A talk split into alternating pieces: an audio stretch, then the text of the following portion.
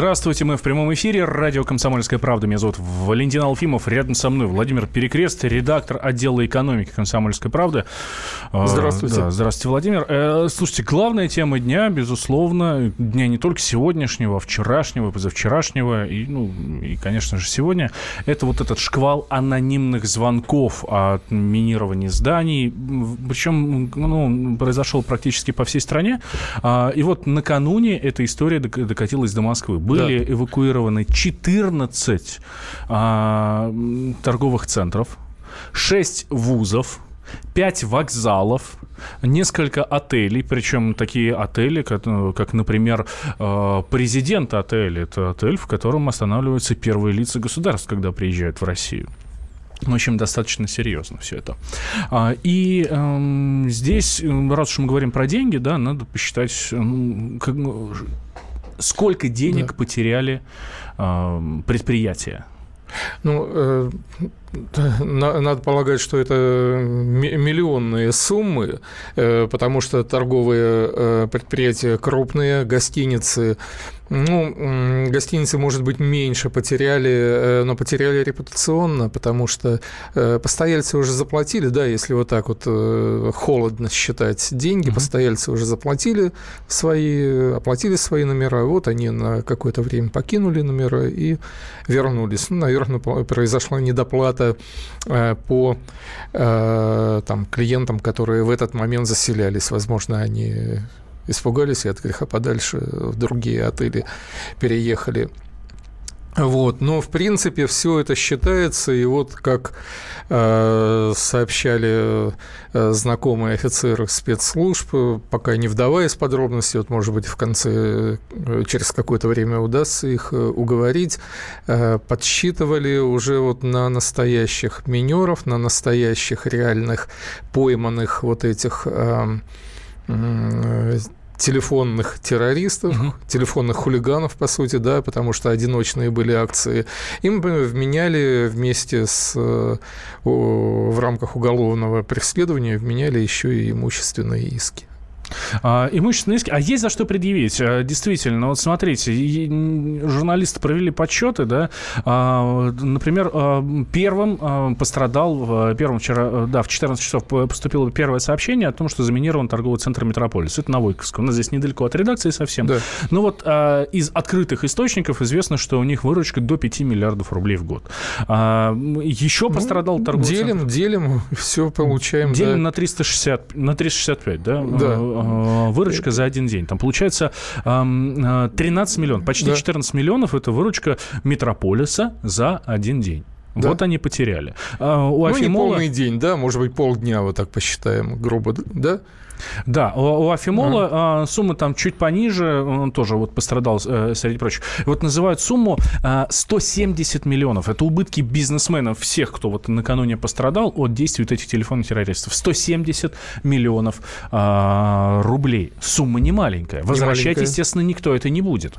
Ну, по крайней э, мере, пока не найдут. И да и не по силам, если найдут. Мне кажется, такая сумма просто будет человек спокойно, ну, не спокойно, а, э, так сказать, пребывать в наказании, если найдут этого человека, но э, будут что-то вычитать, но расплатиться, конечно же, полностью не сможет. Ну, я напомню, что накануне появилась информация о том, что эм, организаторами вот этой вот, э, как называют это чуть ли не DDoS-атака, да, такая, э, э, ну, сравнивают с хакерскими да. атаками, да, то организатором вот такой вот атаки являются представители Украины, кибервойска Украины. Об этом, было, э, об этом стало известно накануне из наших собственных источников. У нас прямо сейчас на связи со студией э, Максим Мельничук, Ткачук, полковник ФСБ в запасе. Максим Дмитриевич, здравствуйте. Добрый день. Здравствуйте. А, у нас тут программа «Личные деньги». Да, мы, соответственно, деньги считаем, кто сколько потерял на вчерашних вот этих вот сообщениях, которые в Москве а, были. Мы сейчас не берем другие города, хотя это тоже огромные, а, огромные цифры, куда больше, чем в Москве.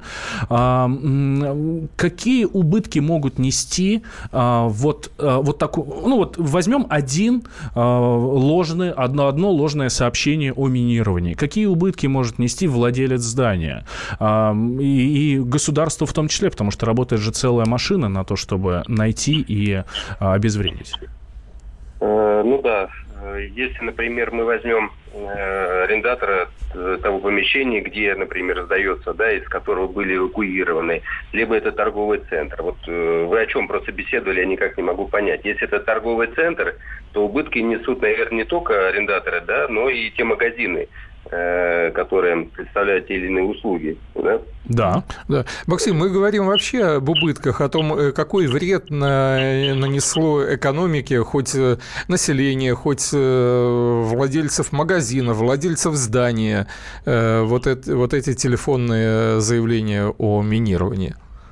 Ну, так если разбираться, например, ну, возьмем один маленький магазин, который занимается там условно продажей либо одежды, либо парфюмерии.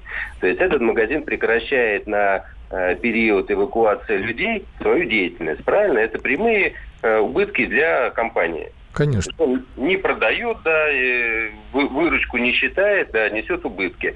Люди получают зарплату. Сотрудники. Правильно? Да, правильно? да, да такой форс-мажор, платить им зарплату надо. Вот. А за аренду должны платить? Должны платить. То есть надо считать там метраж, э, ну, вот у нас был один кейс, мы, по-моему, с вами, Владимир, это обсуждали. Да, да. Кейс, да. Вот э, жду не дождусь реального кейса. Реальный кейс. То есть э, сотрудники службы безопасности уперлись, ну и довели дело до суда. То есть там был пойман тот человек, который сообщил о, заведомо ложно сообщил о, угу. о факте терроризма. Да. Вот, молодцы его сотрудники. И? Да, его поймали, э, так. состоялся суд, и в том числе в рамках э, уголовного да, судопроизводства ему был вменен э, гражданский иск на возмещение убытков. То есть сотрудники... А сколько, не помните? Ну, там порядка двух миллионов рублей. Они посчит... Это с одного только магазина. А что так мало? Э, ну, так посчитать. А что за магазин это был, Максим, не напомните?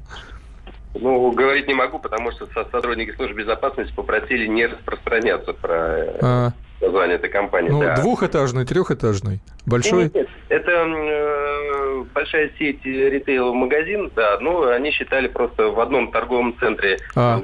был звонок, да, и они посчитали ага. только исключительно в одно место. Одноэтажный это... продовольственный магазин, да? Да, да, да. Ага. Парфюмерный. А, парфюмерный да. даже, ну это по изысканней. посчитали, сколько они должны были заплатить аренду за это время, сколько они должны были э, приблизительно э, продать товара за этот период, когда магазин не работал. Э, посчитали зарплату всем сотрудникам, консультантам, кассирам и так далее. Вот. Ну и плюс еще добавили репутационные риски. Угу поставил, да. Ну, получилась такая сумма, да. Если, например, этому э, минеру, ложному взрывателю э, все вменят, да, то есть все магазины объединятся и, и одному лицу вменят, то, конечно же, там сумма получится. Но умножить, например, 2 миллиона рублей, умножить на количество торговых точек в, в этом торговом центре. Вот и получается... Ну да, да. Это с одного, да, меню. Да это сотни, наверное, да? Если 14 торговых центров, а там по несколько десятков в среднем, так? Ну да, вот, вот и умножайте, да. То есть одна торговая площадь, например, там 2 миллиона рублей в среднем. Mm-hmm. Mm-hmm. Да. да. Сколько это какой год был? Давно? Это, нет, это в прошлом году был. А, свежую, свежую цифру. Вот. А и сколько потом... ему дали этому э, ложному минеру-то? Э, ну, Какое такая... наказание? 207 статья Уголовного кодекса, ага. ложное сообщение об акте терроризма. Там был просто телефонный, э, ну, как его назвать, э, телефонный хулиган. Ну да.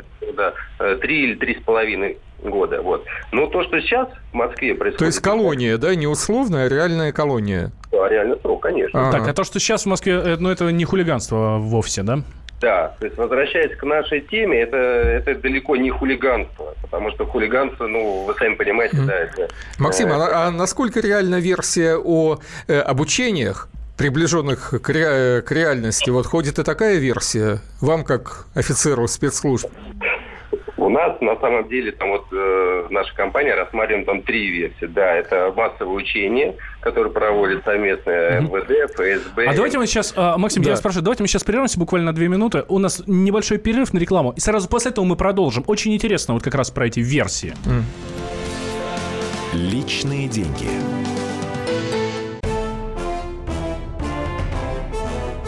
Товарищи солдаты и офицеры российской армии. Полковник Баронец разрешает обратиться. Звоните и задавайте накопившиеся вопросы. Угроза НАТО, жилье для военнослужащих и перевооружение России. Обо всем этом Виктор Баранец знает лучше других. Программу «Военный ревю» слушайте по будням с 5 вечера по московскому времени.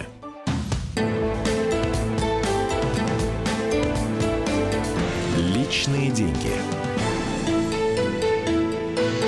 Возвращаемся в прямой эфир. Радио «Комсомольская правда». Я Валентин Алфимов. Рядом со мной Владимир Перекрест, э, редактор отдела экономики «Комсомольской правды». Мы говорим про лжеминирование, которые произошли накануне в Москве. Какие убытки они несут и кто от этого больше всего страдает. И у нас на связи э, Максим Мельничук, это полковник ФСБ в запасе. Э, Максим Дмитриевич, вы с нами еще? Да, я с вами, конечно. А, прекрасно. Мы а, прошлую часть закончили на версиях того, что происходит, да? Но вот есть версия, что это учение спецслужб.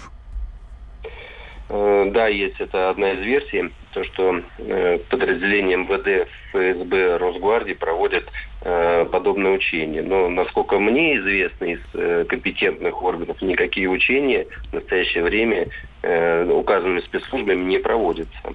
Mm-hmm. Вот. И, наверное, все-таки неправильно, э, я как бывший сотрудник спецслужб, проводить именно вот в таком формате эти учения. Скорее всего, надо рассматривать э, остальные две версии. Либо это э, действие спецслужб иностранных государств, потому что это носит такой очень массовый и резонансный э, эффект по всей нашей стране, да, что ну, является подрывом экономических основ нашего государства, вот как один из вид. Вот. Ну и вторая версия, наверное, это все-таки э, компьютерные телефонные террористы, э, которые вот таким способом хотят либо заявить о себе, либо ну, нанести какой-то все-таки экономический ущерб. Странно, что еще не вымогают э, биткоины. Mm, ну да, это известный прием э, международных террористов, да. А, да, Максим, еще вот версия есть, что вот вы сказали про иностранные спецслужбы, ну вот есть э, такая версия, что это а, кибервойска Украины, вот то есть у них прям такое есть подразделение кибервойска, и что это вот с, э, с Украины все идет. Как прокомментируете? Как полковник ФСБ в запасе? Понял. Но э, на самом деле установить, э, откуда исходит телефонный звонок, не представляет большой, э, большого труда.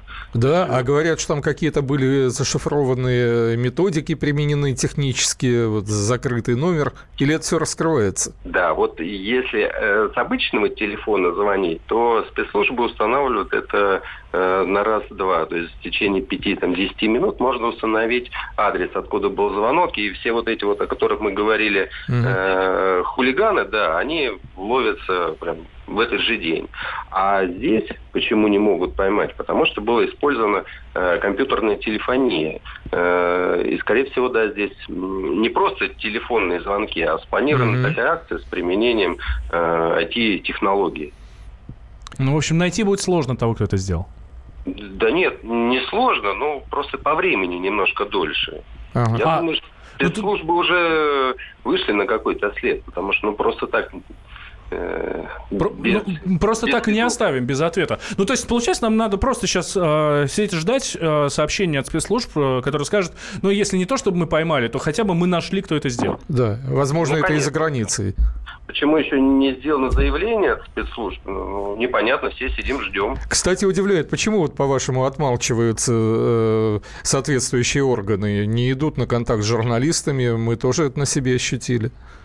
Э, ну, наверное, либо не хотят раскрывать какого-то следа выявленного, потому что мы сейчас все ну, в, э, в поиске, в придумывании и построении версии, да. А у спецслужб, наверное, все-таки есть тот след, и если они не выходят с каким-то комментарием, наверное, он э, не совпадает со всеми нашими версиями, идеями и так далее. Вот мое мнение лично такое. А не ложится ли такая реакция на вот чашечку весов в пользу все-таки учений, вот таких масштабных, жестких, приближенных к боевым, не к боевым, а к реальным, да, вот как вообще реагируют люди, насколько подвержены панике, насколько вот э, могут эвакуировать, как по-вашему? Хоть это и принесло громадные убытки, вот все-таки вы решительно считаете, что это не учение?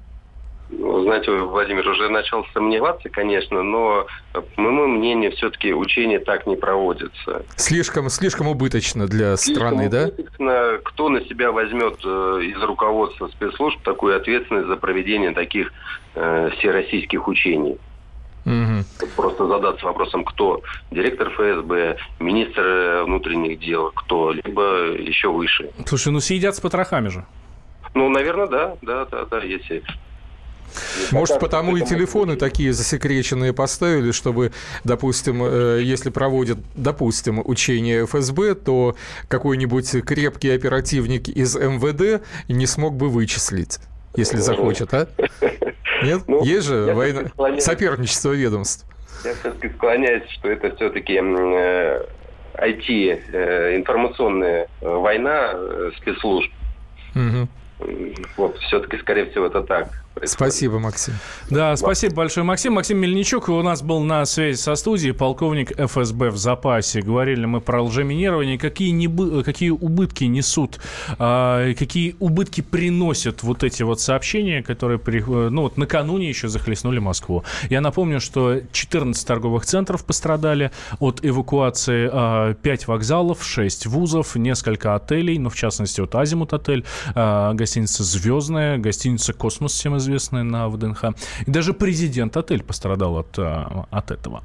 А, ну что ж, э, ну, деньги почитали, да, здесь ну, вот суммы приличные приходят, но вот конкретно по двум а, торговым центрам речь идет о а, Метрополисе и Афимол. У Метрополиса 100 миллионов убытки, это вот от одного дня, mm-hmm. от одного дня эвакуации. И 70 миллионов рублей это а, Афимол Сити, который находится в Москва-Сити. Ну да, два, два торговых центра, 170 миллионов. Ну, умножим там, допустим, на 7, да?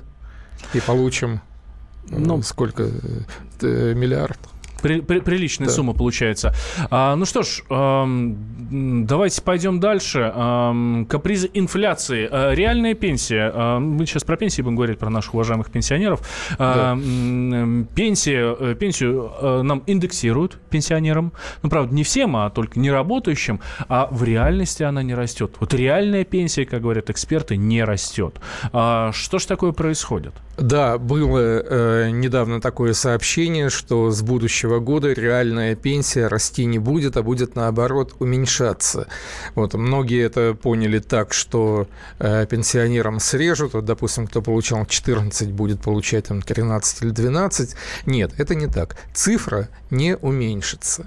Но поскольку пенсии индексируют по результатам инфляции предыдущего года, а в этом году инфляция ожидается на уровне 3,5, э, а вот недавно поправились даже до 3,2%, то есть не бывало низкая. И в следующем году ожидают повышения инфляции где-то, ну так, до 4, то, смотрите, э, пенсионерам проиндексируют на 3,2%, а цены вырастут на 4%. И вот за счет этой разницы покупательская способность э, вот этих пенсионных денег угу. уменьшится. Ну, то есть получается, что на те же самые деньги а, гражданин сможет купить... Купить меньше товаров. Меньше и товаров. получить меньше услуг. Да, получить а, меньше услуг. Да. А, какие цифры называют? Ну вот я смотрю, а, если речь о том, что вот это Минэкономразвитие внесло в правительство макропрогноз аж до 2020 года, да. то есть на ближайшие три года, и там вот говорится о том, что а, в 2000 2018 году по 6, э, по, э, будет 0,7% снижения, в 2019-2020 годах по 0,6%. Это, на, это средний прогноз на а, выплаты работающих и неработающих пенсионеров. Ну, насколько я понимаю, если работающим пенсионерам, о, если не работающим пенсионерам э, пенсию все-таки повышают на уровень инфляции, да, да. то здесь как раз снижение идет за счет неработающих. А, точнее, не, работающих, не. как раз работающих. Так а, работающим тоже повышают. Работающие, они накапливают свои пенсионные баллы, и, в принципе, э, им вот э, за счет перерасчета э, их, скажем так, багажа пенсионных баллов каждый год увеличивается, но сумма вот этого увеличения невелика. Вот в этом году что-то максимальное где-то порядка 220 рублей было, 223, кажется, рубля. Это три пенсионных балла. Но, в принципе, жизнь идет, развивается. Может быть, когда эм, экономика сопутствует инфляции, то, в принципе, это сопровождается и некоторым средним повышением зарплат. Вот, то есть а идет такой разгон некоторый. Э, почему так происходит? Почему у нас все время страдают пенсионеры? Как не послушаешь, э, пенсии снижаются. Э, реальные, там, здесь индексировать не будем. Что происходит с нашим пенсионным фондом? Вот это действительно огромная проблема. Никак не получается наладить эффективную работу этих фондов, да и в том числе и негосударственных, на которые была сделана ставка. Э, по подсчетам э, недавним, э, только четыре негосударственных пенсионных фонда показали прибыль своих вложений выше, чем инфляция. Но тем временем стало известно, что правительство направило регионам из бюджета 6,5 миллиардов рублей на поддержку неработающих пенсионеров. Но это, правда, не всем достанется, а только тем, а, у которых доход меньше регионального прожиточного минимума. Об этом рассказал Дмитрий Медведев. А, продолжим говорить про пенсии буквально через 4 минут, сразу после новостей. Я напомню, что мы в прямом эфире, и по любой теме вы можете, ну, которую мы обсуждаем, естественно, вы можете э, высказываться у нас в эфире. Наш номер телефона 8 800 200 ровно 9702. Сейчас говорим про пенсии. 8 800 200 ровно 9702. Через 4 минуты, сразу после новостей, мы возвращаемся в прямой эфир. Личные деньги. Товарищ адвокат! Адвокат! Спокойно, спокойно. Народного адвоката Леонида Альшанского хватит на всех. Юридические консультации в прямом эфире. Слушайте и звоните по субботам с 16 часов по московскому времени.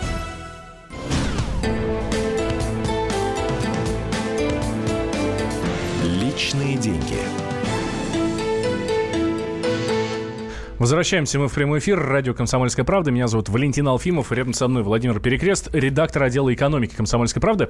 А, мы говорим про пенсии. Почему реальные пенсии из года, из года в год падают? Э, и тут, ну, конечно, каждый сам про себя завидует тем самым пенсионерам, а, иностранцам, немцам, например, или там да. каким-то американцам, которые путешествуют, елки-палки. Вот мы всегда говорим, у нас э, э, такой даже, ну, образ есть, да. Вот э, в, хочу, чтобы мои родители вышли вышли на пенсию и стали вот теми самыми европейскими да. пенсионерами, которые получат возможность, да, получат откуда-то возможность вот путешествовать, да, и мы видим, что массовый турист, в общем-то, достаточно такого немолодого возраста, видим бодрых вот этих э, э, старичков, заграничных на брусчатке Красной площади. И, и немножко, может быть, и завидуем, почему наши родители не могут себе этого позволить. Ну а что, э, там действительно такие хорошие пенсии, что они могут себе позволить это делать?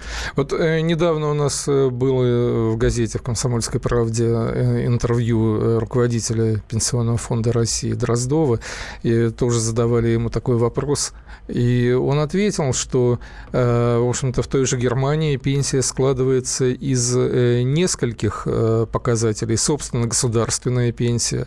Кроме того, э, многие предприятия пенсионер, крупные пенсионерам делают собственные доплаты. Потом э, ну, скорее всего, это как социальная нагрузка, которая освобождает их, наверное, от части налогов. Да, да, наверное, наверное. Что это должно быть бизнесу не в убыток, а тоже выгодно. Но и тоже репутация, что тебя не бросят, если ты там отработал, допустим, 40 лет на каком-нибудь автомобильном конвейере. Нет, 40 лет на, на конвейере не работают, но на предприятии автомобильном, да. Вот конвейер, в общем-то, это забава для молодых достаточно. Вот. Ну, плюс э, там, ну, там же пенсионеры не только на выплаты пенсионные. Да, я об этом и хотел сказать, что менталитет таков, что э, западного человека, что он думает, думает о том, на что он будет жить, когда выйдет на пенсию. И многие себе приобретают инвестиционные квартиры, живут э, в, от сдачи этого инвестиционного жилья в аренду. Я понимаю, что у нас, конечно, не каждому под силу э, с, со средними нашими заработками заработками в 30 чем-то тысяч приобрести жилье. Вот. Но у кого есть такая возможность, то, конечно, на старость вот квартирку, кормилицу приобрести хорошо бы. А, давайте послушаем а, вас, уважаемые слушатели. 8 800 200 ровно 9702. Наш номер телефона. А, Ирина Яковлевна. А, а и Алина Алло. Яковлевна из Липецка. Алло. Здравствуйте, здрасте. Да, меня зовут Лавринского Галина Яковлевна, а, город Галина, Липецк. Да, да, здрасте. Город Липецк. Вот я, вот такая проблема у меня с пенсией. В Липецке пенсию выдают по зашифрованным поручениям без расшифровки. Вот это законно? Мне предлагали подписывать поручение, в котором были указаны данные паспорта отличные от действительных. А прокурор области Кожевников объясняет, что это ни на что не влияет. А сейчас вот шестой год государственное учреждение Управления пенсионного фонда в Липецке при поддержке прокуратуры Липецкой области удерживают мою пенсию, принуждая подписывать поручение без системного исходящего номера массива поручений, обязательного для поручения на выплату пенсии.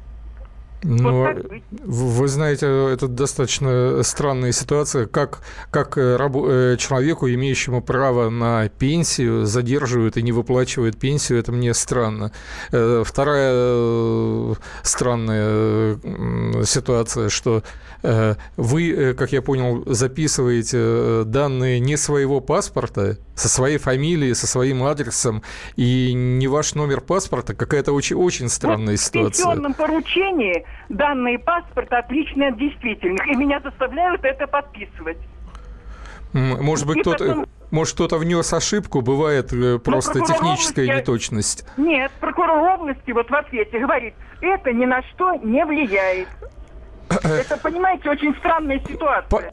Понятно, все думают, все знают, что вы это вы, но, допустим, у вас где э, циферка в паспорте, ну, допустим, была 42, кто-то написал 22, но все знают, что вот это э, вам, Галине Ивановне, да, вот э, э, несут пенсию, и, может быть, это сложно менять. Но, конечно, на всякий случай надо бы привести все в соответствие, мне кажется, да. Я, я понял картину, просто э, техническая ошибка, которая, по мнению прокурора, ни на что не влияет, вам пенсию как бы не задерживает, поддерживают, да, но э, вы, вас беспокоит то, что э, фигурируют неточные данные вашего паспорта. Мне кажется, ваше беспокойство обосновано, и нужно, э, пусть люди потрудятся, пусть внесут нужные, там, я не знаю, буквы, цифры, и все будет соответствовать вашему основному документу. А, слушатель напишет, здрасте, скажите, какая должна быть сейчас пенсия по сравнению с советским периодом? У нас были же такие расчеты, кстати, даже материал был в комсомолке, по-моему, даже не так давно. Ну, там, ну, там надо много считать. Да, да. Ну, и, и вообще я скажу, что в советское время тоже пенсионеры не шиковали. Вот а, отличное сообщение, после которого, да, вот давайте мы им как раз перейдем на следующую тему. Что вы мелите? Какие квартирки, пишет нам а, не подписавшаяся слушательница. Ну, судя по фотографии, это все-таки слушательница. А, что вы мелите? Какие квартирки? Люди выживают, работы нет, живут за счет родительских пенсий. Пишет нам слушательница.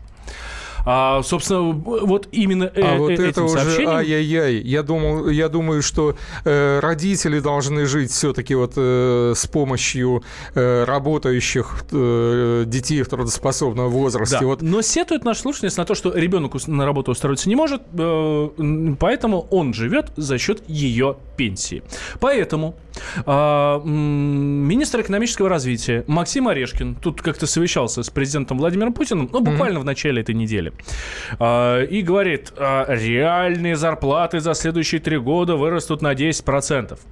А, между тем, вот сейчас средняя зарплата по стране, по стране, я отмечаю, средняя по стране, это мы берем, значит, и самую большую, и берем самую маленькую. Совершенно неправильно так рассчитывать, но у нас Росстат считает именно так. Средняя зарплата по стране без малого 40 тысяч рублей. 39 э, 355 рублей – это средняя по стране. Ну и, естественно, вы скажете, что за ерунду? Опять же, вы нам скажете, что вы мелите. А мы не мелим, мы говорим то, что есть. А понятно, что уровень зарплаты отличается очень сильно по экономике. А, где-то больше, в нефтянке, например, где-то меньше, там, в том же сельском хозяйстве, хотя, кстати, в сельском хозяйстве очень даже неплохие зарплаты. Вот. Но э, здесь исследователи выяснили, ну, в том числе вот Росстат назвал самые высокооплачиваемые профессии. И эти профессии есть. В частности, давайте, номер один.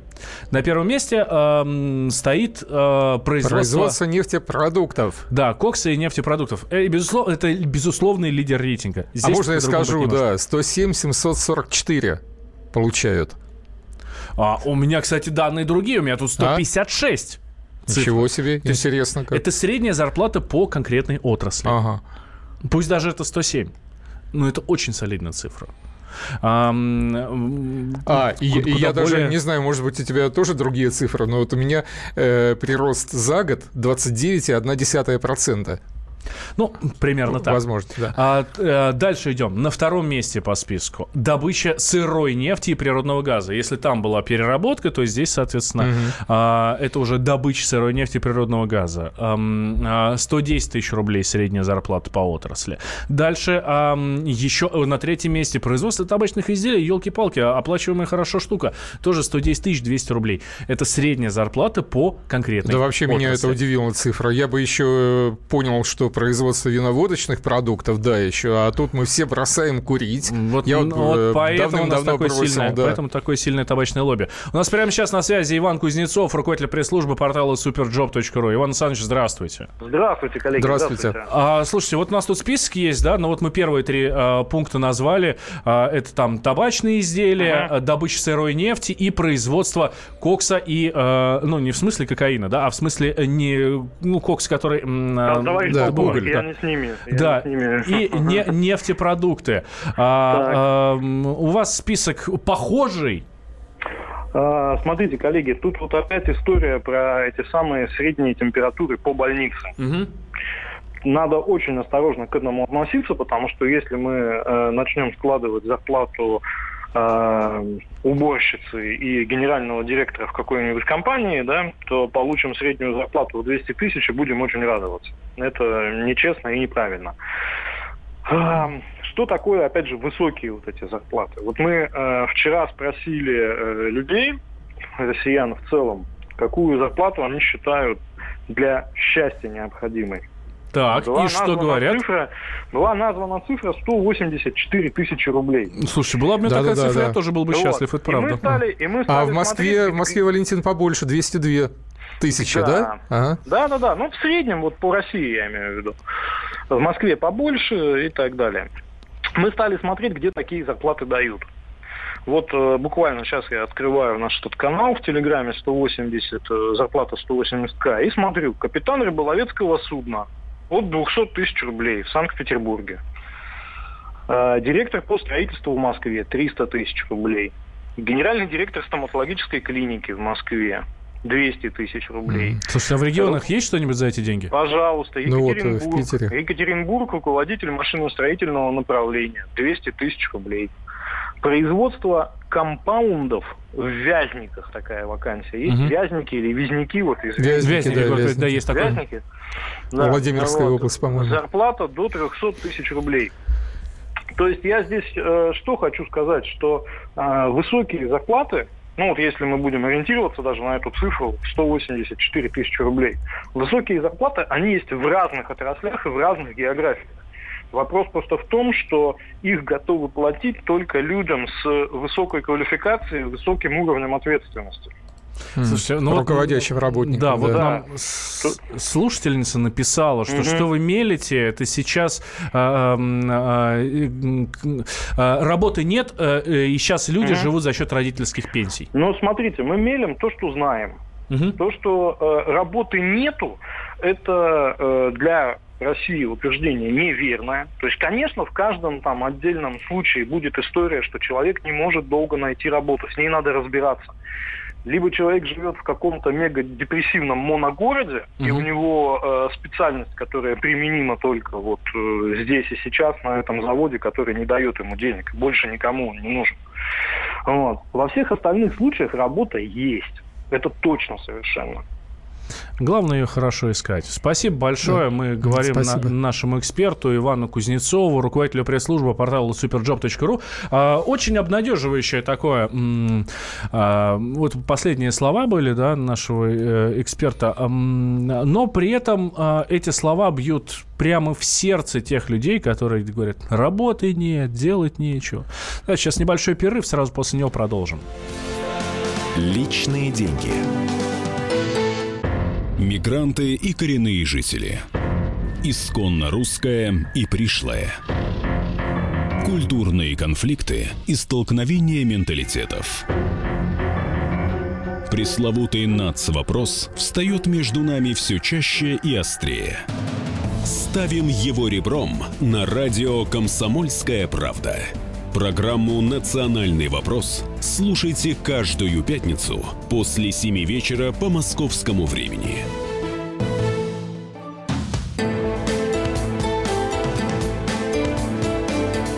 Личные деньги.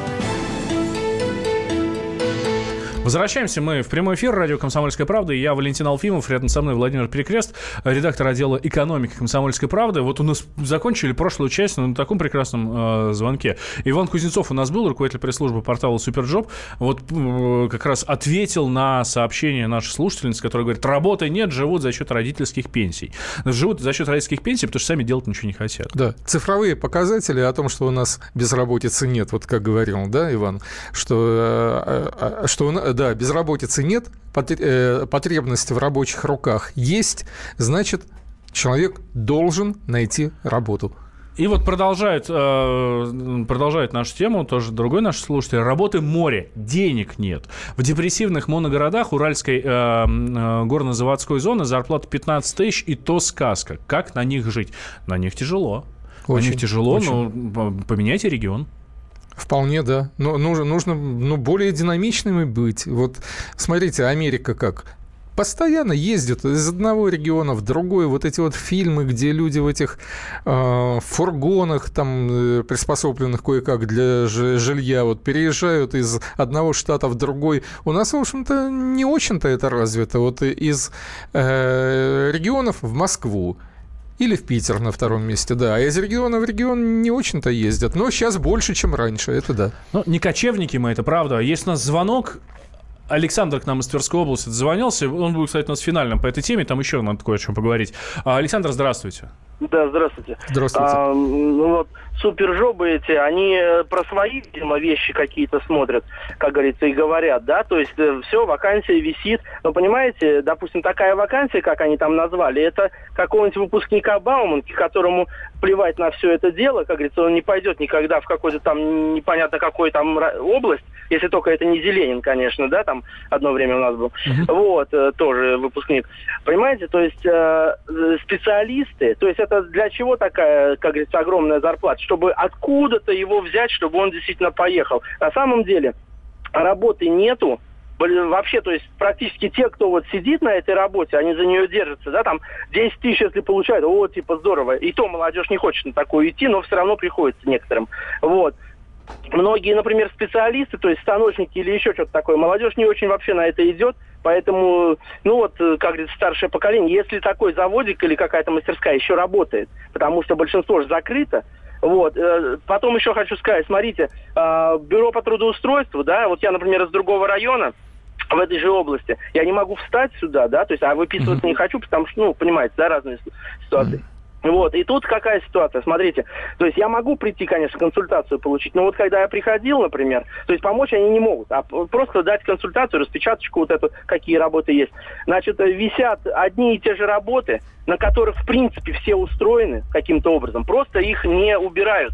Поэтому вроде как бы они сами себя должны окупать, да, то есть, сами понимаете. То есть есть контора, там тысяч, например, там или там 500 там или сколько-то мест числится, но они практически либо заняты там, либо это какой-нибудь ЧП, который, в принципе, вот когда надо, а, значит, например, да, там выгнали кого-то, ну, вдруг, mm-hmm. если там запил или что-то такое, вот, чтобы это висело, по новой не приходить, не, не давать. То есть вот типа этого. И водители скорой помощи, их там всего несколько человек, например, да, в районной, больницы, например. То есть они вроде всегда висят, нужны там санитарки, еще кто-то. На самом деле места заняты, редко, редко, когда они освобождаются. То есть, а вы, вы, так, вы так говорите, вы а, пытались устроиться?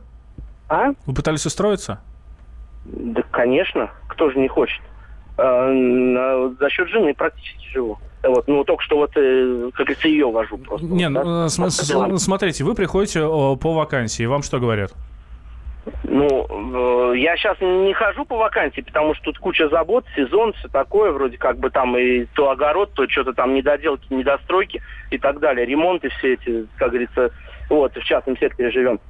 Понимаете, то есть э, и за городом, как говорится, в этом в сельской местности. А по сельской местности, вот родина моих родителей, я знаю, да, там все заброшено, позаброшено. Э, дом, как говорится, э, числят. Э, сейчас вот э, смотрите, вот сейчас вот большинство, например, да, то есть не сможет даже не продать, не купить с 1 января, а ведь никто об этом не знает. То есть если в кадастр типа не, ну, не вошли, вот, и все, и проблемы. То есть я вот просто случайно... Да, спасибо. Но это уже, это уже лишняя информация, которая нам, честно говоря, особо не нужна. А вот еще одно хорошее сообщение от нашего слушателя. Америка не Россия, там на порядок выше а, зарплаты а, у грузчиков, например, от 3000 долларов. Так что не врите. Сам работал. А, э, минуточку. Мы, во-первых, не врем. Мы не говорим о зарплатах. Мы говорим о мобильности и о том, что э, человек все-таки больше ответственности за свою свою судьбу э, применяет к себе, а не к э, государству. Хотя государство тоже должно отвечать за своих граждан, но и граждане тоже должны немножечко так э, биться, стараться, выкладываться.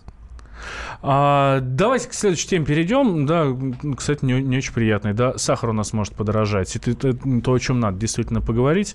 А, по словам главы Минсельхоза Александра Ткачева, а, Беларусь и Казахстан беспошлино импортируют сахар-сырец, перерабатывают его, а затем продают дешевый сахар, в том числе и в России. Поэтому мы можем ограничить ввоз сахара из Беларуси и из Казахстана. А правда это или нет, спрашиваю я у Владимира Перекреста. Ну, вопрос сложный. Конечно же, э, Сейчас э, стоит сахар где-то 20 с лишним э, рублей вот так, а будет, э, если закрыть э, въезд белорусскому в кавычках и казахскому в кавычках, mm-hmm. опять же, а на самом деле бразильскому тростниковому сахару, то он подорожает до 40, а то и больше. Конечно, э, мне, как потребителю, жене, маме покупать такой сахарок на варенье будет накладно и всем остальным. Вот, с другой стороны, э, наши свекличные хозяйства, в общем-то, которые загибаются под гнетом конкурентов, продающих свою продукцию более дешево, я имею в виду угу. вот именно тростниковый сахар из Бразилии, тогда они воспрянут, воспрянут и какие-то появятся рабочие места для, возможно, тех наших слушателей, которые были недовольны вот предыдущим сюжетом о том, что рабочих мест нет. Но при этом тот же Александр Ткачев, это министр сельского хозяйства, говорит, у нас перепроизводство сахара. У нас 700 да. тысяч излишков, которые мы должны вывести. 700 тысяч тонн. 700 тысяч тонн. Да. С друг... Ну, не знаю, почему бы тут вот не поступить как э, пос... э, с э, товарами обычными освобождения складов. Ну, хорошо, и эти излишки по 20 продать, сделать конкурентоспособную цену. Ну, э, боец убытков, как всегда, э, хотя на этом так, могут э, потерять Конечно, ну, сахар считается, что это не скоропортящийся продукт, и вот полежит, подождет, пока мы закроем границы для чужого сахара, mm-hmm. и тогда мы продадим уже не по 20, а по 40. Да, и будем, э, будем жить, поживать и добра наживать, как говорится. Да. Слушайте, а правда, почему э, ну, у нас есть свой сахар? Что он получается э, дороже, чем э, да, тот самый, да, чем да, бразильский? Бразильский, с учетом всех перевозок, вот он в технологии достаточно дешев, тростник требует более неприхотлив в выращивании, чем наша свеколка, особенно в средней полосе. И поэтому получается, что он считается практически как трава растет, да, вот собирай mm-hmm. его, э, перерабатывай и, и продавай в Россию. А, ну что, получается, а, ну, грозит это все нашему рынку э, ну, сахара действительно обвалом. Вот я тут читаю э, сводку, ну, большую статью по этому поводу, и говорят, что многие российские предприятия находятся в предбанкротном состоянии, терпят убытки. Что, рухнет совсем все? Единственный, ну, единственный если, повод... Если, если министр э, говорит, то, то наверное, единственный да, способ, смысл. Единственный способ сохранить наш сахар и э, сохранить наше предприятие – это закрыть границы? Ну, смотрите, что вот с помидорами было. В общем-то, а, прикрыли импорт из Турции, и наши хозяйства, в общем-то, поднялись. И сейчас уже идет разговор о том, что можно бы и приоткрыть этот импорт. Можно уже как-то дали нашим хозяйствам окрепнуть, и э, можно уже как-то в условиях соревнования пожить. Ну вот, э, когда закрыли помидоры турецкие, да, наши слушатели однозначно высказывались у нас в эфире, говорили, что, ну, не нравятся нам те вот помидоры, потому что они какие-то пластмассовые, а наши хорошие такие, ароматные. Значит, и сахар-то наш, наверное, слаще для наших слушателей, а, чем Да, да, на, на, наши помидоры, конечно, вкуснее, но, э, может быть, это и связано с тем, что э, помидора пока э, дойдет, чтобы не испортилась, ее посылают немножечко недозрелой в расчете, что дойдет, и на вкусовых качествах это сказывается. Вот. А что касается сахара, то вот мы узнавали как раз у экспертов, mm-hmm. увы, свекличный сахар ничуть не более полезен, не э, и не более вкусен. Не лучше, ну и не хуже, по крайней мере. Да. А, ну вот и последний вопрос. Знаешь что, пора скупать сахарок? Это от нашего слушателя. Ну, я думаю, есть смысл. Есть смысл. Тем более он не испортится достаточно долго. Купить пару-тройку мешков. Тем более сезон, тем Конечно, более сейчас... варенье. Варенье, да. Да, да. да.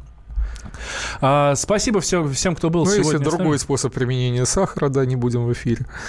Да. Ну, да. Вот, а нам слушатель пишет, попробовать ли а, сахарную свеклу, что ли, выращивать на участке? Ну, попробуйте, а почему, а почему нет? нет? Да. А, спасибо большое, я говорю всем, кто был с нами. Спасибо большое, говорю, Владимиру Перекресту, редактору спасибо. отдела экономики «Комсомольской правды». А, сейчас небольшой перерыв. После новостей эфир радио «Комсомольская правда» продолжится. Меня зовут Валентин Алфимов. Спасибо, что были с нами. Личные деньги. Будьте всегда в курсе событий. Установите на свой смартфон приложение «Радио Комсомольская правда». Слушайте в любой точке мира. Актуальные новости, эксклюзивные интервью, профессиональные комментарии. Доступны версии для iOS и Android. «Радио Комсомольская правда». В вашем мобильном.